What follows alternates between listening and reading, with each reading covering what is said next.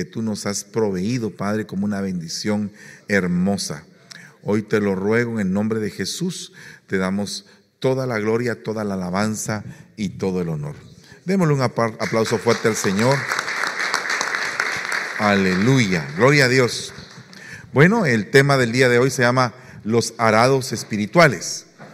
Y pues realmente yo creo que definitivamente una de las uh, facetas por las cuales conocemos al Señor Jesús es precisamente la de sembrador. Cuando Él dice, el sembrador salió a sembrar. Amén. Por otra parte, también tenemos que saber que el Señor dice, tomad mi yugo, porque mi yugo es fácil y ligera mi carga. Y el yugo es precisamente lo que se usa para que los bueyes puedan hacer la, actividad de la, o la labor de la, de, la labranza, del, del arado y de todo esto. Entonces, definitivamente yo creo que el arado, cuando lo vemos desde un plano espiritual, está tremendamente ligado al servicio. Amén. Pero también está ligado a los cinco ministerios. Está ligado a los cinco ministerios porque cuando usted vaya viendo el desarrollo del tema, se va a dar cuenta, por ejemplo, que el profeta Eliseo, cuando Elías le tira el manto, él está con doce yuntas de bueyes y está arando. Es bien interesante esto porque el arado va concatenado al ministerio profético. Pero también dice que el arado, dice que el sembrador sale a sembrar y tiene que estar sembrado, o sea, eh, tiene que caer la semilla en buena tierra. ¿Qué es la, la, ¿Qué es la buena tierra? Pues la tierra que está arada. Amén. Entonces, ahí está ligado el arado al ministerio evangelístico. Dice, cuando hay bueyes, el pesebre está lleno, porque por la fuerza del buey hay abundancia en el pesebre. Entonces, la abundancia, la fuerza del buey trae abundancia de grano y entonces viene a ser el arado conectado con el ministerio magistral. Pero luego vemos que dice la palabra que eh, por, por, la fuerza del buey, ¿verdad? Hay, hay grano en el, en el uh, granero, pero también dice que los bueyes servían para transportar.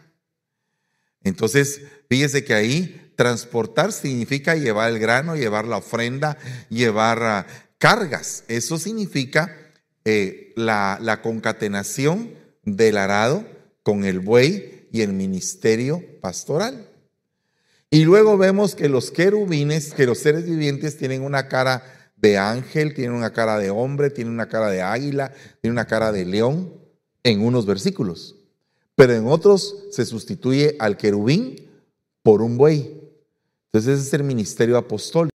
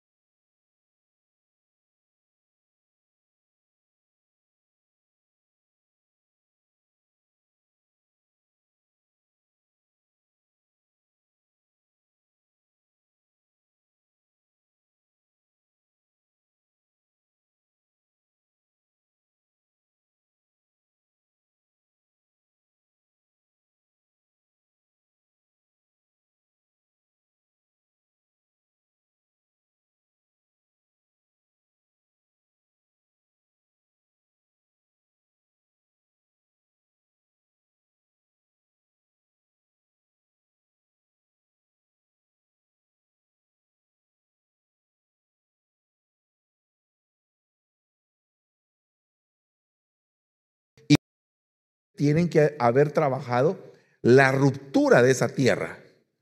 Entonces, al decir que, va a haber una ruptura de tierra para que la semilla entre y la semilla es la palabra de Dios, el arador es aquel que rompe el corazón, que rompe el alma, que abre el entendimiento. ¿Para qué? Para que la palabra de Dios pueda entrar. Entonces aquí hay un punto muy importante porque el que ara va muy ligado al ministerio profético. Y como va muy ligado al ministerio profético, acuérdese que Juan el Bautista era el heraldo. Yo vengo, dice Juan el Bautista, a prepararle el camino, ¿verdad? A preparar el camino y él se convierte en el heraldo del Dios Altísimo. Pero él venía preparándole el camino a quién? Al Señor Jesucristo, al sembrador. Entonces el ministerio profético viene a abrir un surco. ¿Para qué? Para preparar la tierra. O sea que la profecía viene a ser lo que va a definir el corazón. Por eso es que cuando una persona entra a una iglesia y dice que es escuchada la profecía que se da en esa iglesia, se le quebranta el corazón cuando la profecía es de Dios. O sea que la profecía no es un griterío, la profecía es precisamente que sea una palabra que venga del corazón de Dios para el que está entrando, para el que está en la iglesia y que reconozca que es la voz de Dios la que se oye. Al oír esto, dice la palabra, su corazón va a ser confrontado, o sea, va a ser abierto su corazón, va a ser expuesto. Entonces, al, ser expuesto, se va a inclinar, va a adorar a Dios y va a reconocer que la presencia de Dios está ahí a través de la siembra de la palabra. Amén. Bueno, entonces aquí hay un punto muy importante. No debemos de estar viendo hacia atrás. Debemos de tener los ojos hacia adelante. Bueno, entonces ahora hay un punto que, que tenemos que recalcar, que el arado no, puede, no es un instrumento que pueda trabajar solo, necesita la fuerza de un animal, que en este sentido tendría que ser un buey. Amén. El buey vendría a ser la figura del siervo, la figura del siervo de Dios. Entonces, buey y arado van de la mano. Buey y arado van de la mano.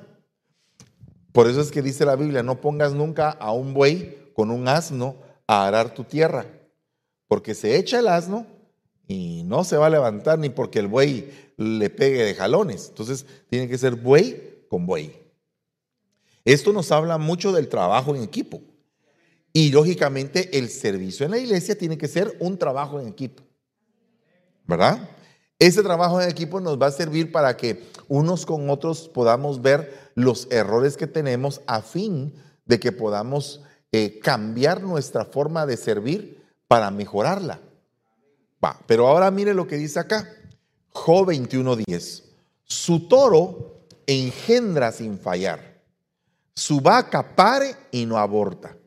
Contrariamente al toro, el buey es castrado entonces aquí significa que el toro es indómito, es indomable, pero la, castración del, toro que lo convierte en buey es como una muerte, una rendición para no tener que llevar su propia semilla, sino que la semilla de aquel que le envió. Entonces aquí hay un punto muy delicado porque eh, ministros que engendran para ellos y no engendran para Dios. O sea, cuando en una iglesia se le da más honra al ministro que a Dios, puede ser que el que esté en esa iglesia sea un toro y no un buey. Porque el, sembrador está usando al, al buey y está usando su arado. Amén. Pero muchas veces el buey cree que él, de él es la honra. O el toro piensa que de él es la honra, cuando la honra es de Dios. Amén. Entonces, un toro se caracteriza precisamente por eso, a diferencia de un buey que está apto para poder abrir el surco.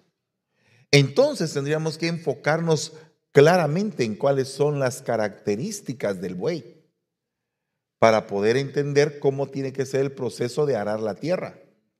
O sea, no pueden estar buey arado y yugo separados. Porque puede ser que tengas el arado, Pero si no tienes un yugo que amarre al buey, a los dos bueyes, y que conecte a los bueyes con el arado, no va a funcionar tampoco. O sea, no puede haber un arado solamente, no puede haber un yugo solamente, no pueden haber bueyes solamente. Tiene que haber un, sistema que nos permita arar la tierra. Esto significa que no es obra de uno solo, ni tampoco es lo que solamente uno dice, sino que es obra de un equipo. Un equipo que nos sirve para aportar cada quien en la función que nos tocó hacer. A algunos les tocó ser arado, a otros les tocó ser yugo, a otros les tocó ser buey. Y algunos han tenido que pasar por las tres etapas. Bueno, ahora, hay un punto bien tremendo, porque acuérdese que, que Jacob, en relación a Esaú, dice que Jacob colocó un yugo sobre Esaú. Pero que en el momento de la desesperación de Esaú, rompió el yugo que le había puesto su hermano. Entonces aquí hay un punto, que el yugo también viene a ser algo espiritual. Por eso es que hay yugo de hierro. Por eso es que la Biblia habla de un caballo que llevaba un, ser y ese ser, que era el caballo negro, llevaba un yugo en su mano. En otras versiones dice una balanza, pero la balanza y el yugo en ese versículo es exactamente lo mismo. Y ese yugo es como una carga a las naciones que ese caballo lleva. Entonces aquí hay un punto bien tremendo porque la realidad es que nosotros tenemos que analizar si nosotros no tenemos yugos que no corresponden al yugo propio del Señor. Amén. Bueno, para eso sigamos adelante y expliquemos un poquito más acerca del buey. Mire lo que dice Éxodo 21, 29. Sin embargo, si el buey tenía desde antes el hábito de acornear. Fíjese que no es un toro, ya es un buey, pero sigue acorneando, sigue eh, golpeando a todos siendo buey.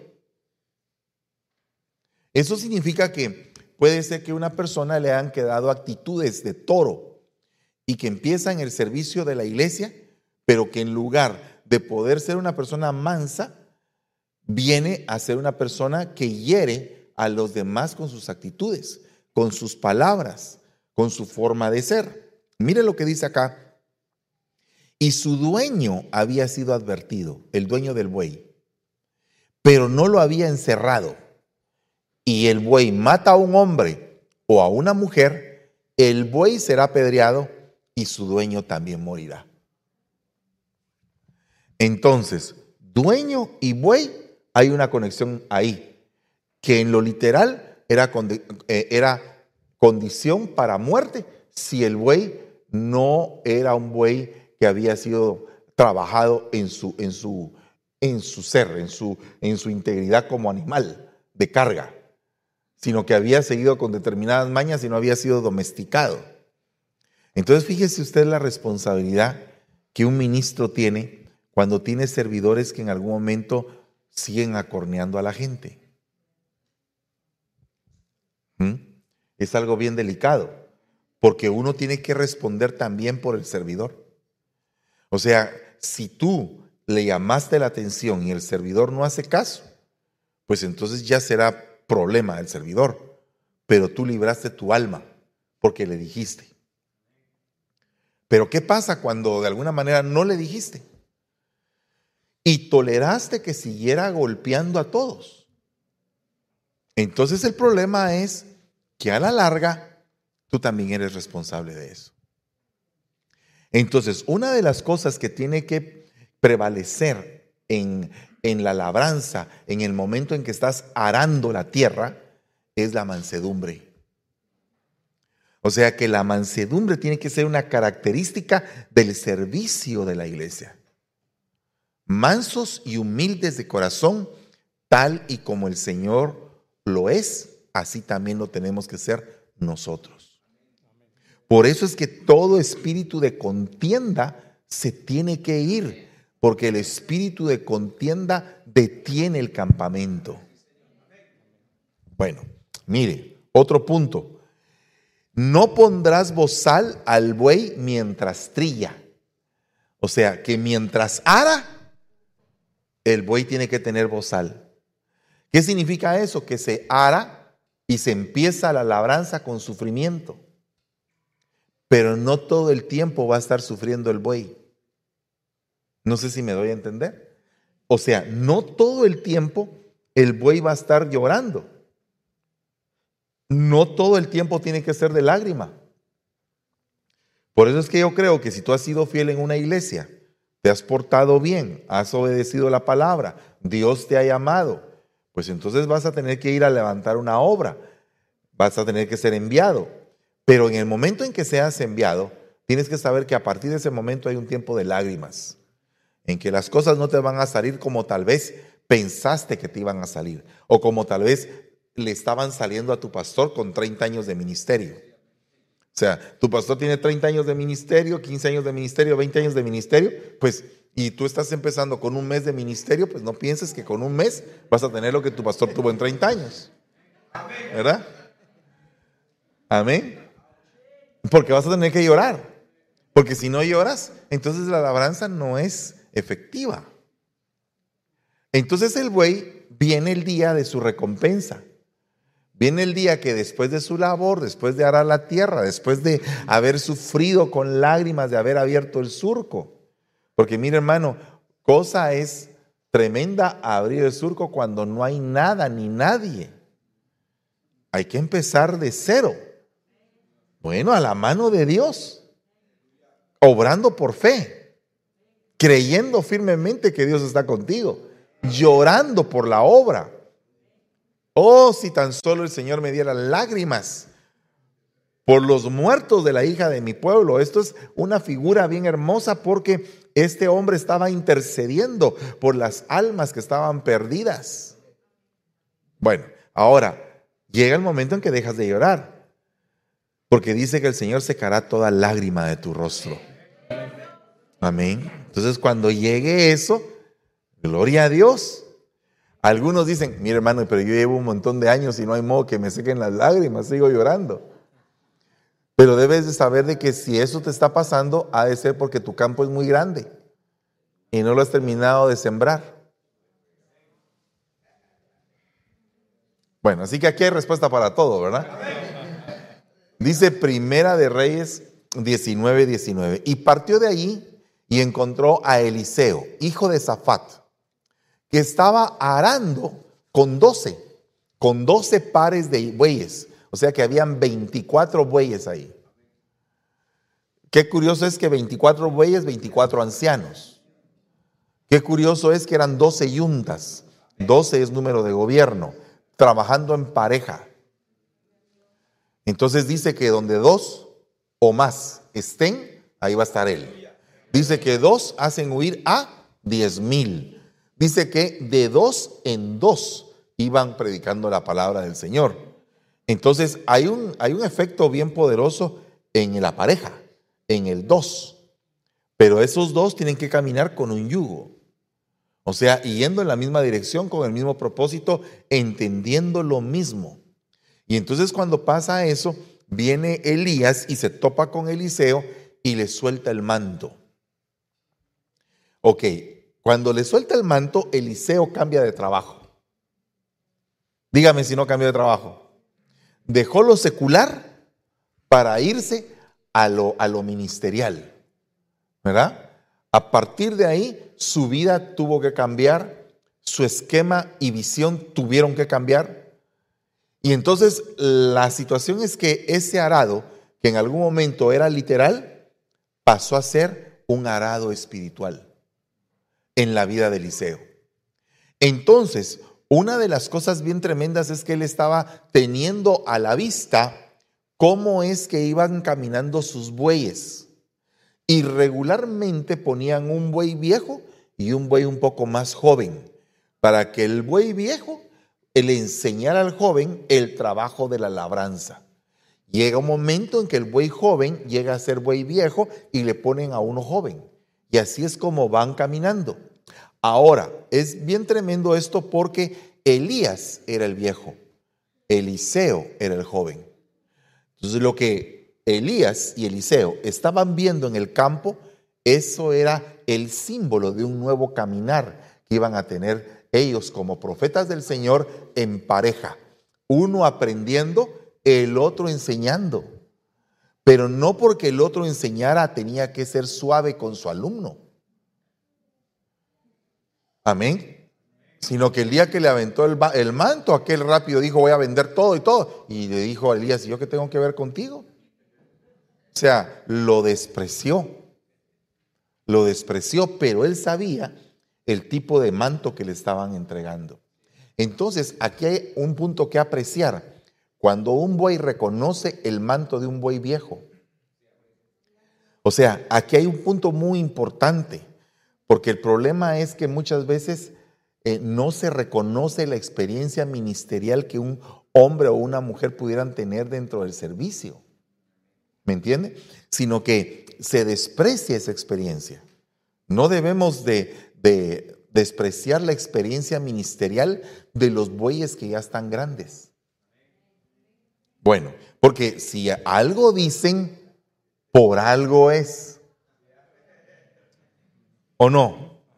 ¿O cree usted que lo están diciendo simplemente por decirlo? Cuando una persona tiene amor y admiración por la gente que peina canas, eso es un tipo de gloria. Las canas son un tipo de gloria.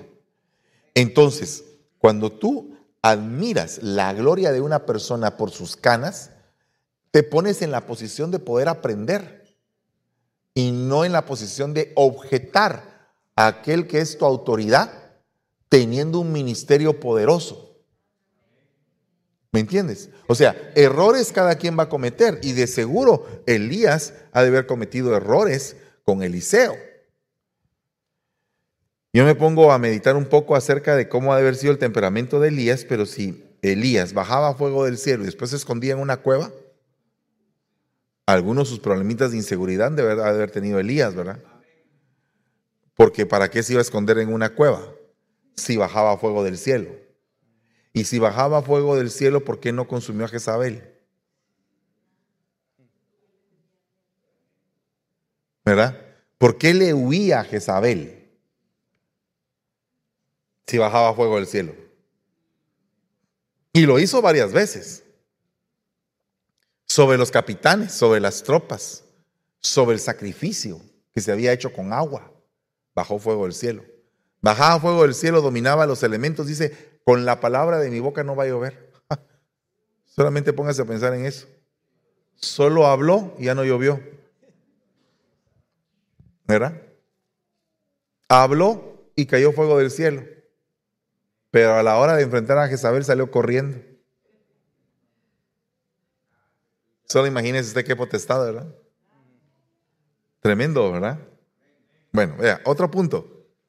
Después de Ahod vino Samgar, están hablando de jueces, hijo de Anat, el cual hirió a 600 filisteos con una aguijada de bueyes.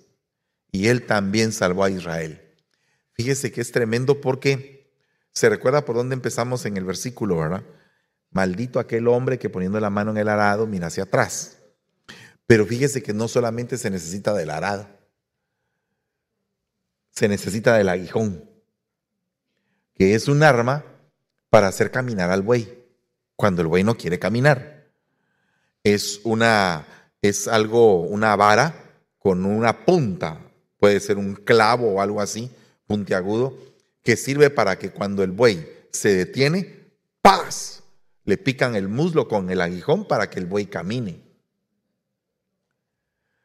Entonces aquí dentro de la labranza ya estamos entendiendo otro, otro tipo de instrumento espiritual, que es el aguijón que tienes como siervo de Dios.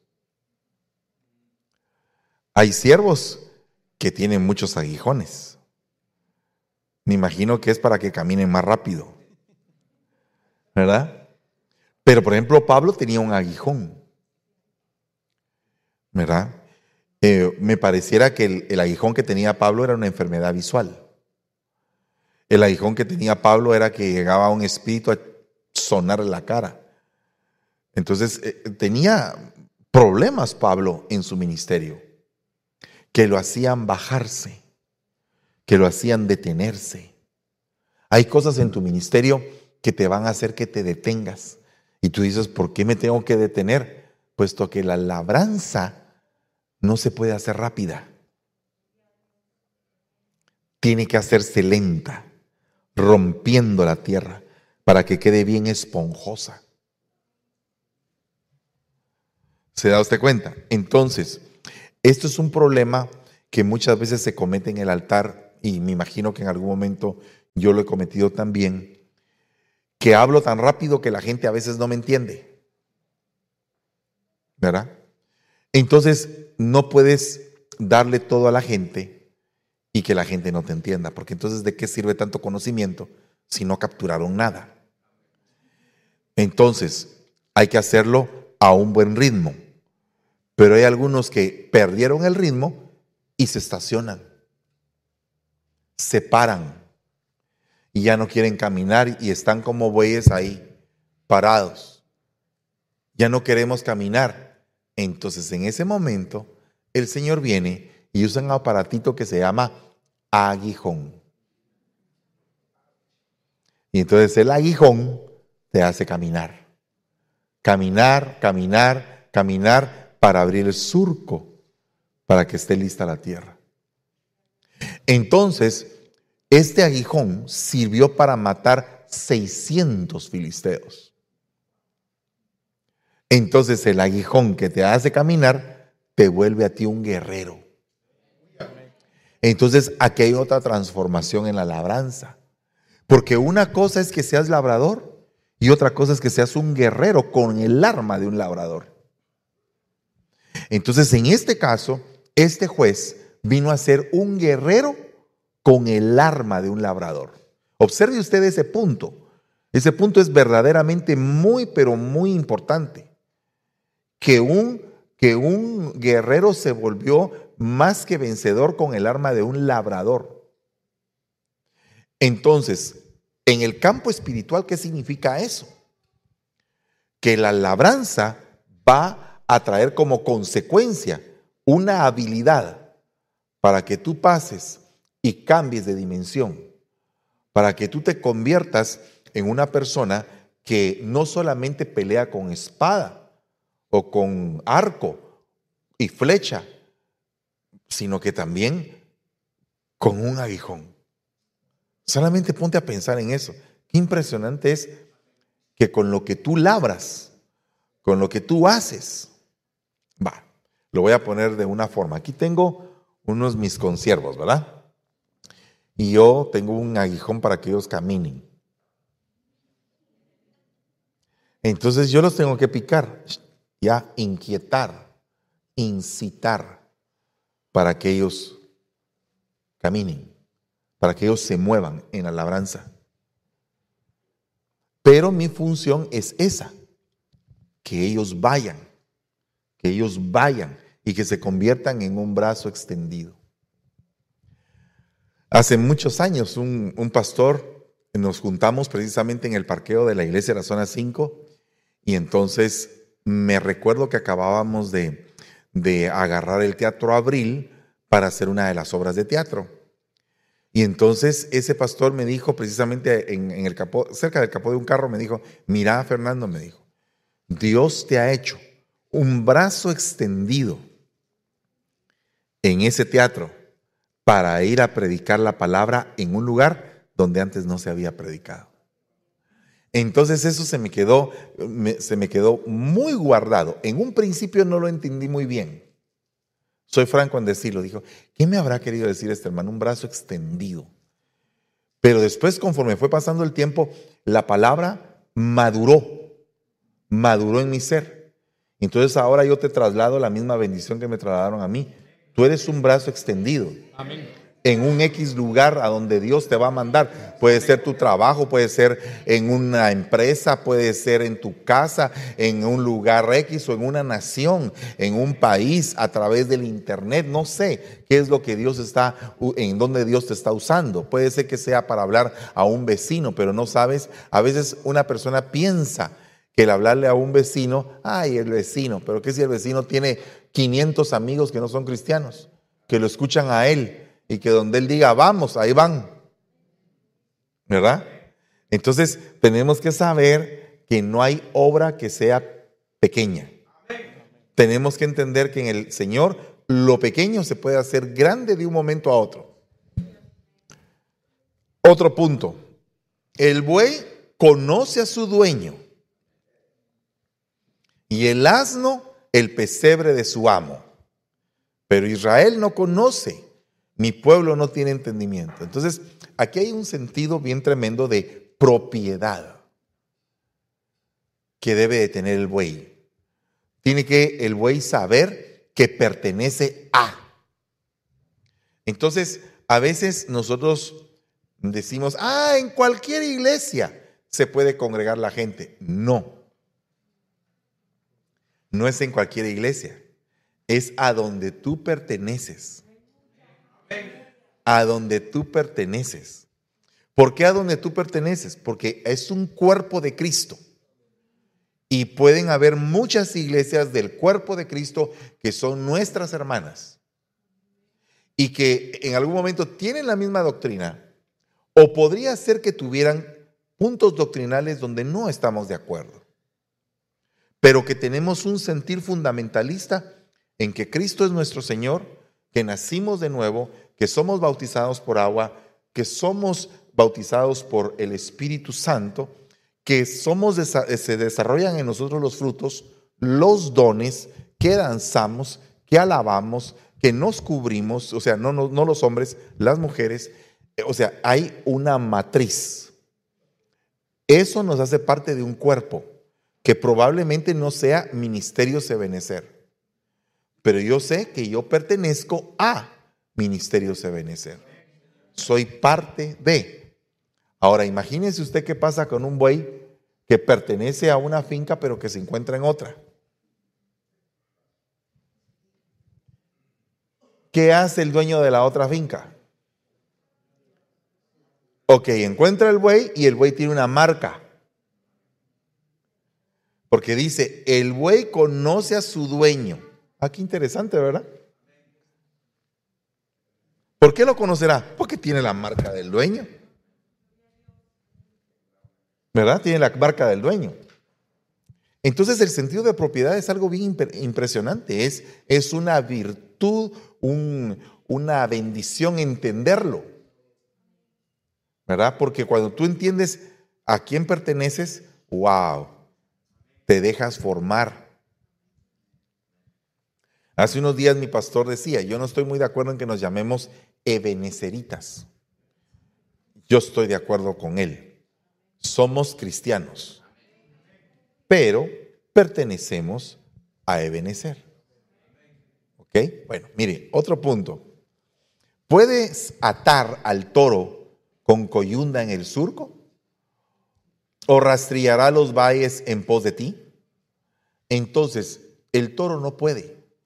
Como es indomable, le pones el arado y empieza a pegar de brincos. Y lo que vas a tener es eh, probablemente un arado roto, probablemente a alguien lastimado y un surco jamás terminado.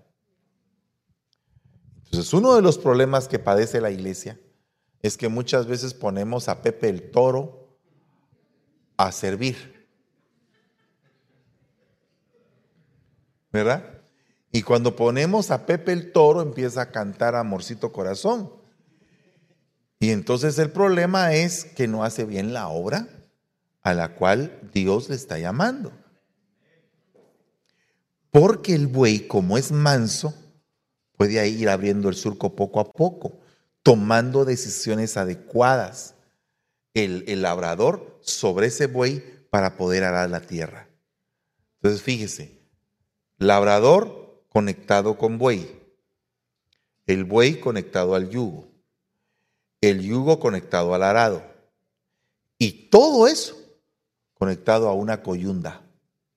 ¿Y qué es una coyunda? El lazo por el cual vas guiando al, al buey. Entonces tiene que haber un lazo, tiene que haber un cordón. Ese lazo para mí representa la conexión entre, entre el amo y el buey.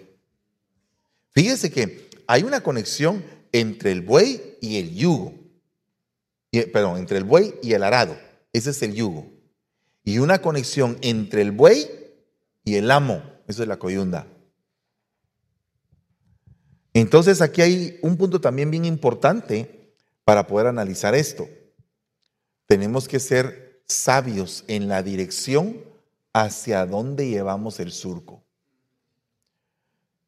Porque muchos sin saber se precipitaron e hicieron surco en los aires porque había un acandilado y se fueron con todo y bueyes. Entonces el buey ara, abre surco, se deja guiar. O sea, el, el labrador detiene la coyunda, la jala y el buey se detiene. Eso es obediencia. Eso es autoridad. A veces queremos que nos obedezcan, pero no queremos obedecer. A veces queremos obediencia de la gente y sujeción, pero no somos sujetos. Entonces tenemos que aprender a ser sujetos. Amén. Bueno, vea esto. Y ellos trajeron su ofrenda delante del Señor. Seis carretas cubiertas y doce bueyes. Una carreta por cada dos jefes y un buey por cada uno. Los presentaron delante del tabernáculo. Entonces los bueyes también cargaban. No solamente se dedicaban a sembrar. Entonces, ¿qué tiene que ver todo esto con el arado? Que nosotros tenemos que saber llevar las cargas los unos de los otros. Tenemos que cargar cosas santas y principalmente tenemos que entender que estos bueyes estaban cargando una ofrenda. O sea que los bueyes ofrendan. Amén. Bueno, vea esto. ¿Será que todo esto que les acabo de leer, el Señor lo dice por nosotros? Sí se escribió por nosotros. Porque el que ara debe de arar con esperanza.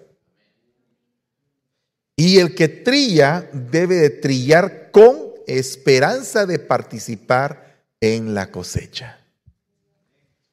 O sea que es válido decir, Señor, y nosotros que lo hemos dejado todo por ti, ¿qué nos va a tocar? ¿Y qué fue lo que dijo el Señor? Les puedo asegurar que van a recibir en este siglo cien veces más. Y en el venidero, la vida eterna. Si no reciben en este, van a recibir en el venidero. Pero nadie, absolutamente nadie se va a quedar sin recompensa. Entonces, esa recompensa es nuestra esperanza, ¿no? ¿Verdad que sí? O sea, yo no sé si tú tienes una esperanza de que vas a recibir algo cuando llegues a la eternidad. No sé si te vas a, te vas a encargar de ver eh, que vas a recibir un galardón. Por ejemplo, hay coronas ahí arriba. Hay coronas. Corona inmarcesible de gloria, corona de vida, corona incorruptible. O sea, varias, varios tipos de corona. Pero también hay lugares donde nos vamos a sentar. Dice que el Padre va a elegir quién se va a sentar a la derecha y a la izquierda. Van a haber estratos sociales. Este será muy pequeño allá en el reino de los cielos o este será muy grande allá en el reino de los cielos. Entonces hay grandes y pequeños. Hay lugares donde se van a sentar VIP. ¿Verdad? Hay lugares donde, o no, donde va a haber honor, honra. ¿verdad? Hay lugares de reposo. Por eso es que el Señor dice, buen siervo, en lo poco fuiste fiel, sobre mucho te pondré. Por eso es que yo no estoy de acuerdo con eso de las renuncias, aunque llega un momento en el cual le tiembla a uno eh, el cuerpo y uno dice, ya mero que tiro la toalla, ¿verdad? Porque acuérdese que Moisés tiró la toalla, ¿verdad? Jeremías tiró la toalla. Elías tiró la toalla. Entonces hay un montón que tiraron la toalla, pero aún así se levantaron. Porque el Señor los levantó con una palabra poderosa en el momento en que estaban que ya no aguantaban.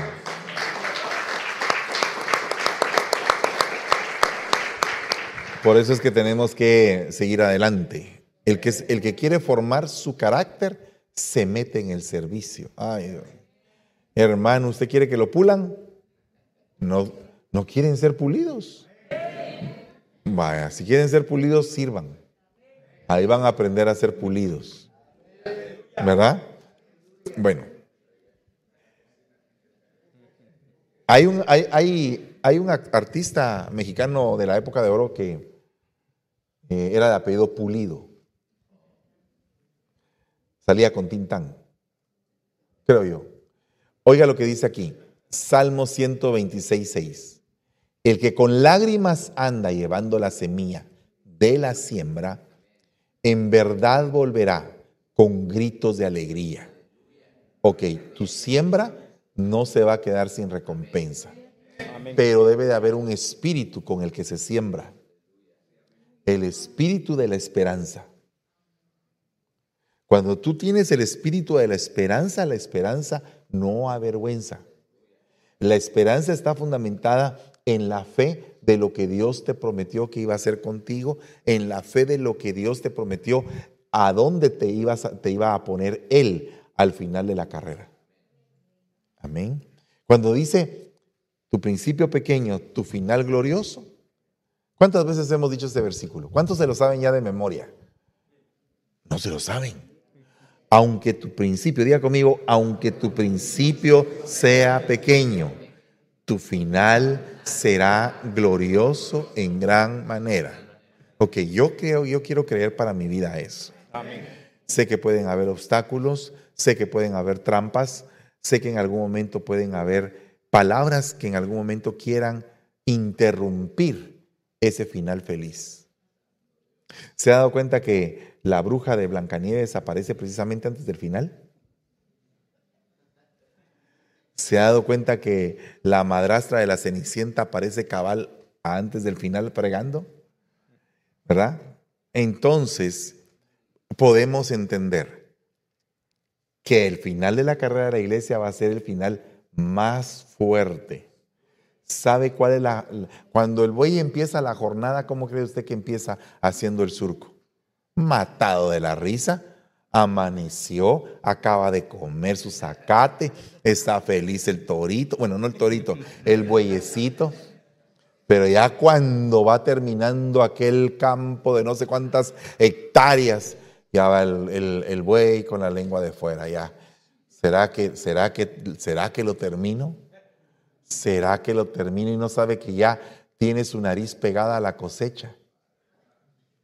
Ya la cosecha está lista. Los campos están listos. Entonces, muchas veces nos toca recoger la siembra que otro hizo. A veces no te das cuenta de eso. ¡Hey! Póngame atención. Esto, esto que estoy diciendo. A veces te toca recoger la siembra que otro ha hecho.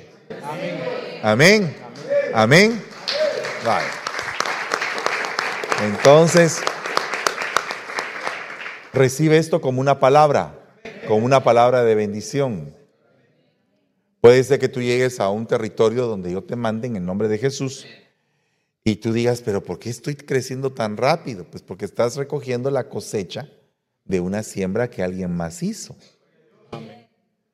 Pero que en algún momento se terminó ese tiempo para él en ese lugar y que ahora te enviaron a ti. No muy convencidos, ¿verdad? Amén. Yo estaría pegando de gritos. Yo no sé cuántos han venido a, a ayudar aquí a San Francisco. Yo lo que sé es que he oído gente que ha, dicho, me ha dicho a mí, mira hermano, aquí hemos tenido una guerra con los satánicos por muchos años. Pues yo no he tenido en ese sentido una guerra tan de frente como otros la han tenido. Pero yo sí estoy seguro que he venido a recoger lo que otros sembraron con lágrimas. Vinieron a preparar la tierra aquí y ahora a mí me ha tocado recoger parte de esa siembra. ¿Y eso quién lo determinó? Pues no lo determiné yo, lo determinó el Señor. Amén. Amén. Te voy a decir algo más. En estos días tú vas a recibir una cosecha de una siembra que hizo alguien más. Y no me refiero, no me refiero solamente en el campo de las almas. No me refiero en el campo de tu propia vida particular. Hay gente que sembró para ti y tú estás ahorita cosechando lo que esa gente sembró. Pero esa gente no sabía que estaba sembrando para ti. Amén. Y ahora a ti te toca esa siembra, esa cosecha. Pero tienes que saber que es más peligroso. ¿Por qué es más peligroso? Porque no te costó. Y lo que no te cuesta, hagámoslo fiesta. Entonces ten cuidado. Ya recibiste la cosecha, que no te, no te costó. Cuidado.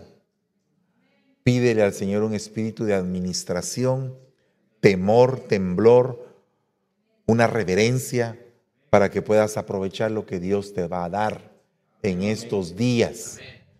En estos días de aquí al viernes. Amén, gloria a Dios. En nombre de Jesús.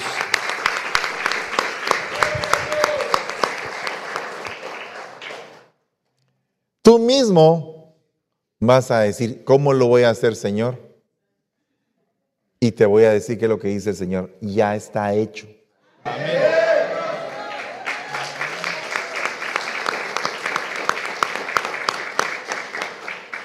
Por lo tanto, ¿quién de vosotros tiene un siervo arando o pastoreando ovejas? Y cuando regresa del campo le dice, ven enseguida y siéntate a comer. No le dice más bien, prepárame la cena, ciñete, sírveme hasta que haya comido y bebido y después de esto, come y bebe tú. ¿Acaso da gracias al siervo porque hizo lo que se le había mandado? Pienso que no.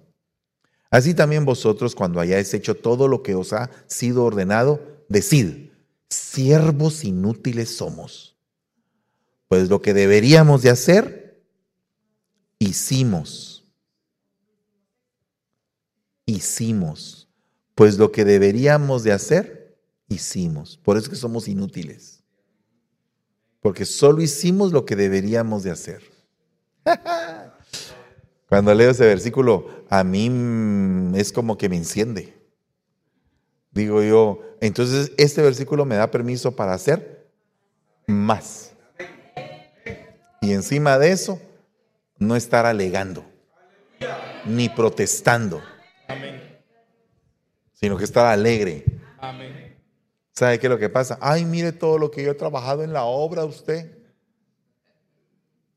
Salen ahí un montón de Facebook, perdóneme, con el respeto que me merecen los que lo ponen, pero Facebook que no tienen razón de ser. El pastor es sufrido, el pastor se lo lleva el río, el pastor no sé qué. Ah. Yo le puedo enseñar en mi pueblo a muchachos que cargan el doble de su peso con leña con la frente ahí. A eso se los está llevando el río.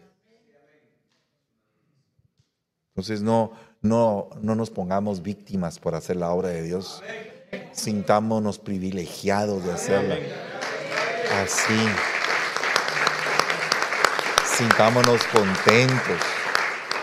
Tan bonito que es hacer la obra de Dios con alegría amando a todos y puchica, tú eres bonito porque eres gordito, tú eres bonito porque eres negrito, tú eres bonito porque eres chinito, tú eres bonito porque eres alto, tú eres bonito porque eres chaparrito, eh, todos son bonitos.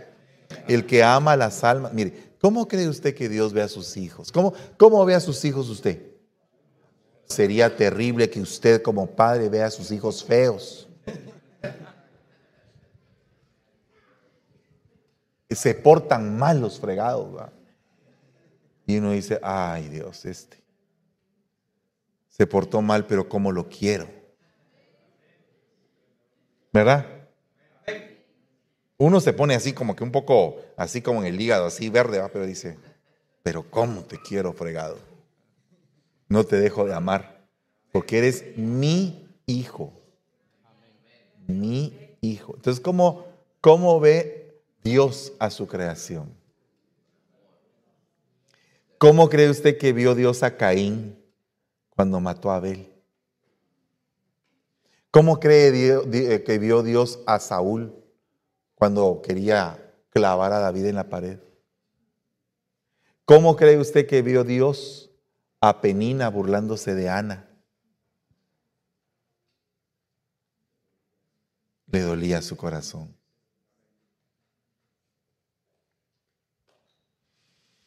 Es como que dos de mis pastores estuvieran bravos entre ellos. A mí me duele mi corazón. A mí me duele mi corazón porque yo lo que quiero es armonía, pues. Porque lo que pasa es que el enemigo sabe que si todos estamos armoniosos, nos llamamos los melódicos.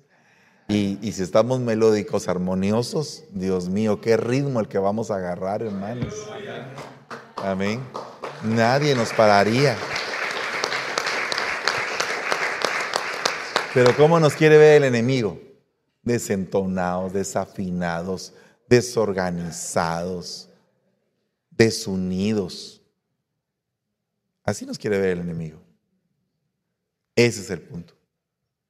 Por eso es que eh, cuando una iglesia crece, crecen los problemas, porque, porque viene viene un tiempo glorioso y el enemigo no sabe cómo pararlo. Y busca, busca y rebusca y ve en dónde y ve cómo le hace y ve qué, trampa hace. ¿Para qué?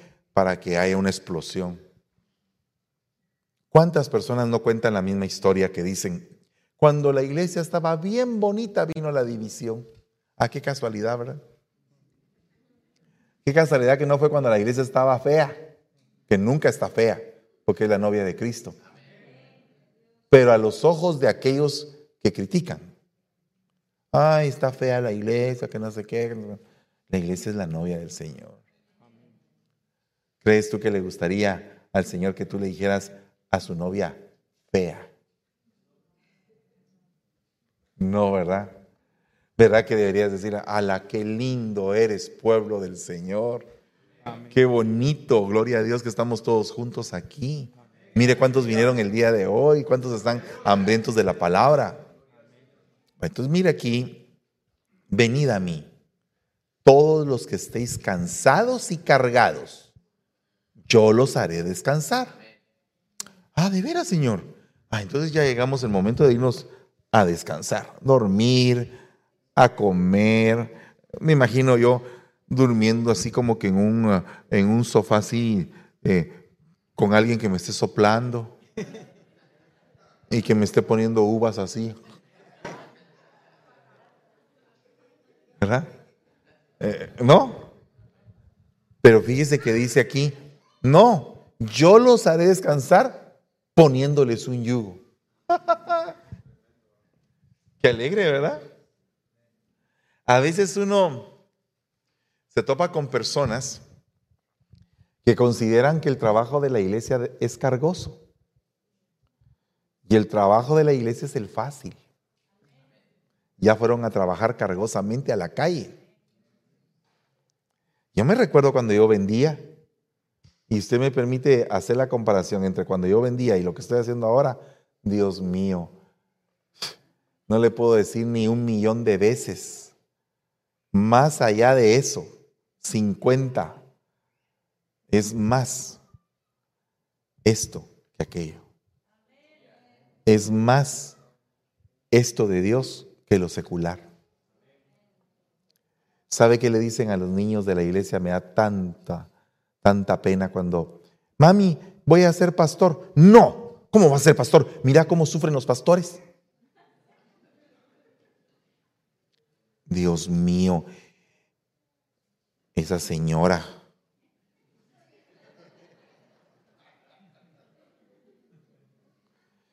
En cambio, ¿qué pasaría si de repente todos nuestros hijos tuvieran un día de testimonio de lo que es el trabajo de pastor? Ah, fíjense que allá en mi pueblo hay un día, alcalde por un día. Y entre todos los muchachitos escogen a uno que va a ser alcalde por un día. ¿Qué pasaría si de pronto en la iglesia dijéramos a los niños, vamos a elegir al pastor por un día de la iglesia? ¿Qué, qué pasaría eso? ¿Qué, creen ustedes que harían los niños? Nadie se apunta porque las mamás dicen, no.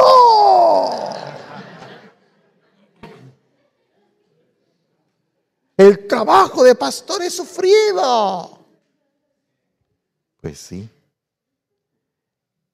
Y yo hasta el día de hoy digo yo, el trabajo de pastor es lo más lindo que le puede pasar a uno. Es lo más lindo. Es un privilegio tan bello, tan grande, que el Señor venga y te ponga su yugo, su yugo, el de Él. Eso es un honor, por favor, Señor. Pon el yugo, ponelo. Es un honor que tú me pongas un yugo. ¿No crees? Pero hay, hay, una, eh, hay un trastorno. Hay un trastorno. Tenemos jóvenes que se están graduando de la universidad. Tenemos jóvenes que están graduándose del high school este año. ¿Y por qué no estos jóvenes podrían tener una entrevista con el pastor, que el, pastor les cuente su trabajo?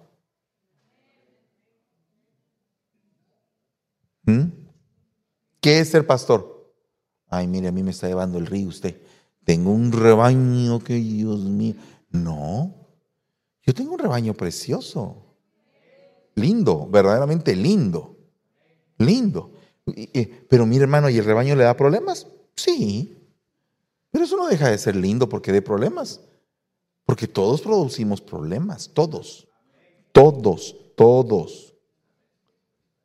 O sea, si yo te digo tú eres problemático, tú me dirías, tú también, pastor. Lo normal. ¿O no? ¿O pensamos aquí que el, pastor es el super pastor? No, todos aquí somos humanos. La gloria y la honra es del rey. Él es el pastor. Si no lo aprendemos con ese espíritu, oh, levantamos dioses de los hombres. Y eso es malo. La obra del Señor se tiene que hacer porque es la obra del Señor no es la obra del pastor, es del Señor. Entonces dice, tomad mi yugo sobre ustedes y aprendan de mí, sigan mi ejemplo. Dios mío, solamente ponte a pensar en esa demanda, eh, en esa petición que Dios te está haciendo. Voy a quitar la palabra demanda, bórrela de su mente.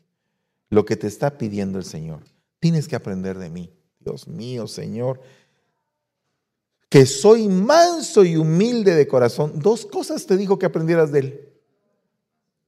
Solamente mírate si eres esas dos cosas ya vamos a ver cómo estamos. Y entonces vendrá la paz a tu alma. Vendrá el verdadero descanso. Vas a trabajar y no te vas a cansar. Vas a correr, vas a volar y todos van a decir, ¿Y qué le pasa a este que cómo está corriendo? Ay, Dios mío, si apenas estoy medio arrancando, hombre.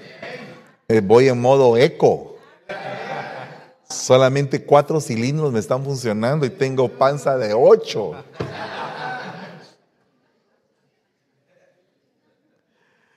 Porque mi yugo es fácil y mi carga es ligera.